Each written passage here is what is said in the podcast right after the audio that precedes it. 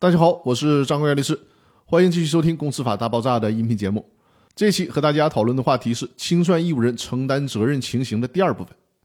有限责任公司的股东、股份有限公司的董事、控股股东以及公司的实际控制人，在公司解散清算的时候，可能承担的第二种责任就是对公司债务的连带清偿责任。有限责任公司的股东、股份有限公司的董事、控股股东以及公司的实际控制人，因为怠于履行义务，也就是懈怠不做该做的事儿。导致公司主要财产、账册、主要文件等灭失了，没有办法进行清算了。在这种情况下，这些人要对公司的债务承担连带清偿责任。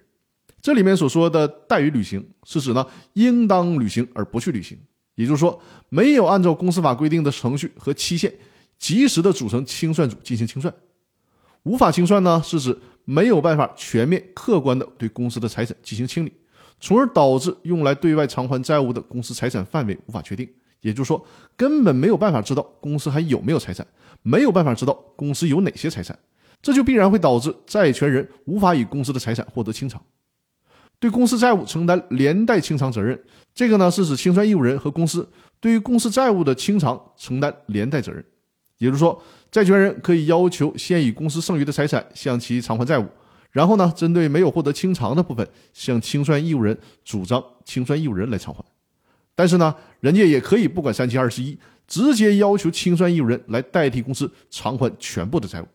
那关于清算义务人承担责任的第二种情形，今天就跟大家分享到这里。关于第三种情形，我会在下周详细的给大家进行介绍。那好，感谢各位的收听，我们下期继续。